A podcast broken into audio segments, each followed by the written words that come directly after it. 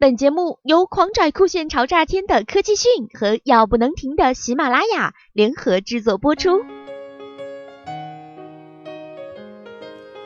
最近，由美国主导、日本、澳大利亚、新加坡和加拿大等十二个国家参与的跨太平洋战略经济伙伴协定 （TPP） 谈判于十月五号达成一致，中国这次被排除在外。TPP。就是跨太平洋伙伴关系的缩写，全称跨太平洋战略经济伙伴关系协定，是由亚太经济合作会议成员国发起，从二零零二年开始酝酿的一组多边关系的自由贸易协定，旨在促进亚太区的贸易自由化。多位跨境电商业内人士认为，基于电商的全球贸易体系是一个突破地域和政策限制，从全球消费者需要出发建立的新贸易模式。尽管跨境电商的交易额度相比于传统大宗的一般交易还非常小，但已成为未来贸易趋势之一。在这个大数据时代，跨境电商将迎来一个黄金十年，甚至在不久的将来会迎来新的贸易体系，并创造新的贸易规则。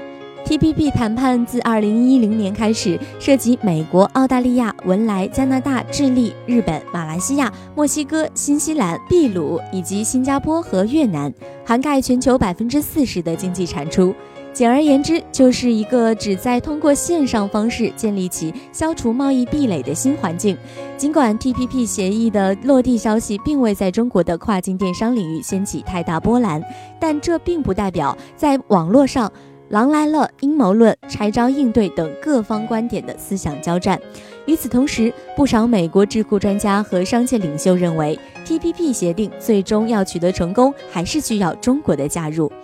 正如阿里巴巴跨境 B to C 事业部副总经理周兰所说，一些西方国家担心中国制造会影响当地企业的利益。开始出台贸易保护壁垒，但是如果说中国庞大而强劲的消费市场摆在这些国家面前，他们应该思考的是继续保护，还是更加开放地看待中国这个市场？在美国主导推进 TPP、TTIP 面前，中国有望通过跨境电商创造一个新的世界贸易体系规则。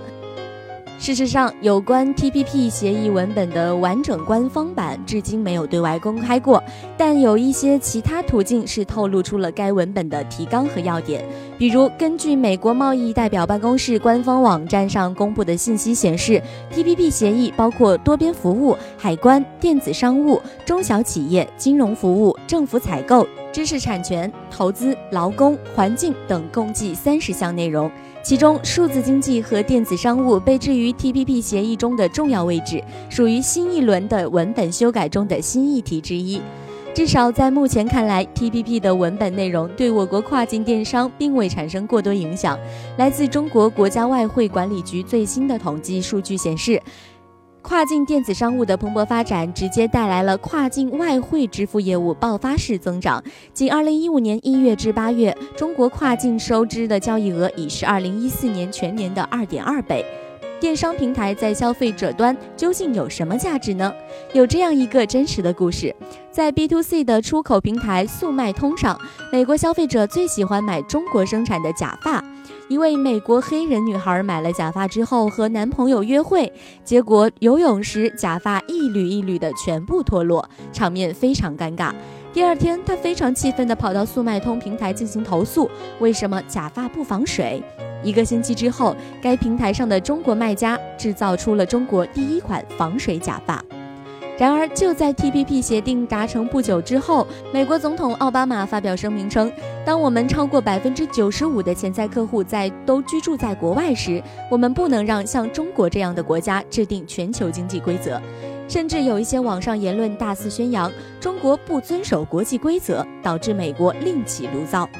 其实，TPP 谈判并不仅仅是经济谈判，美国制定的规则对美国最有利。相对来说，现阶段很多对中国不利。一定阶段，我们无法满足贸易规则。中国对自由贸易持开放态度，将来会更多的参与到贸易中，毋庸置疑。但是现阶段的 TPP 规则并不适用于中国，暂不加入也很合适。但是在不久的将来，一定会有中国的身影。好了，更多资讯请关注科技讯。